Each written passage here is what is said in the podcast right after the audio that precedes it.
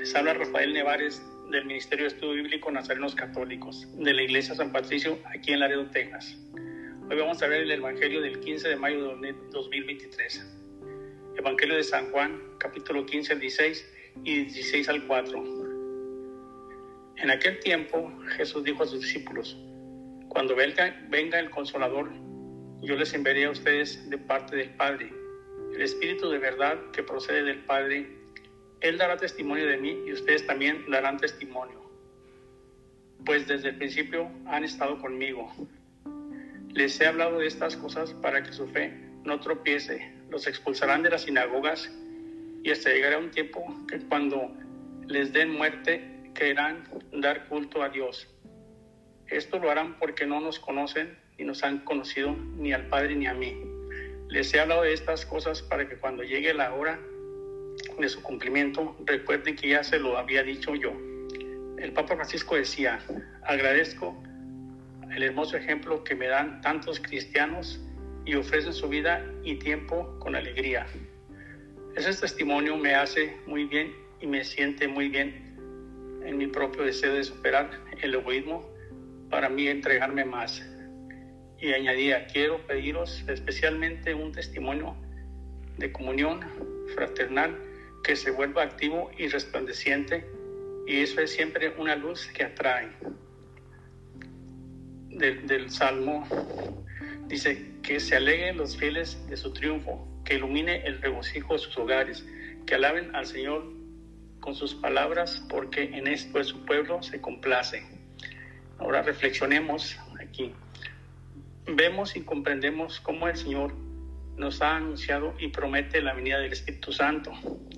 El Paráclito de Dios es el, él viene siendo un abogado y es un consolador que es el amor más grande que Dios nos manda a nosotros.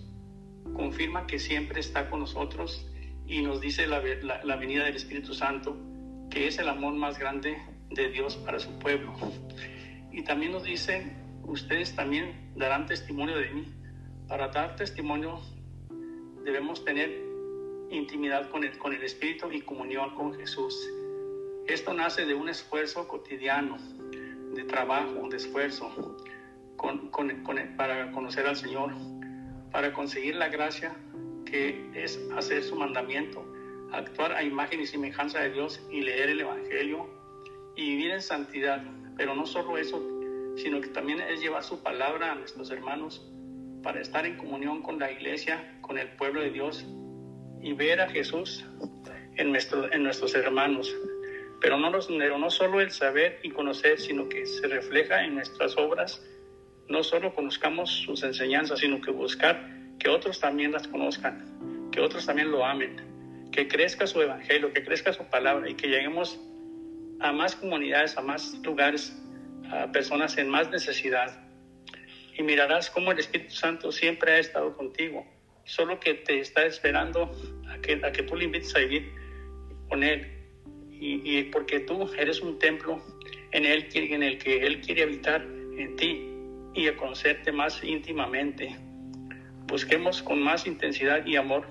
Él nos dará a conocer la inteligencia y el plan que Él tiene de Dios, el plan de Dios. Estemos siempre abiertos y tengamos una comunión muy profunda de las cosas de Dios.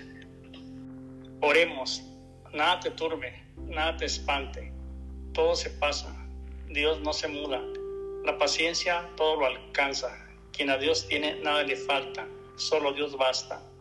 Vayamos con alegría a proclamar la palabra del Señor. Que tengan un excelente día. Y a ti, ¿qué te deja el Evangelio del día de hoy?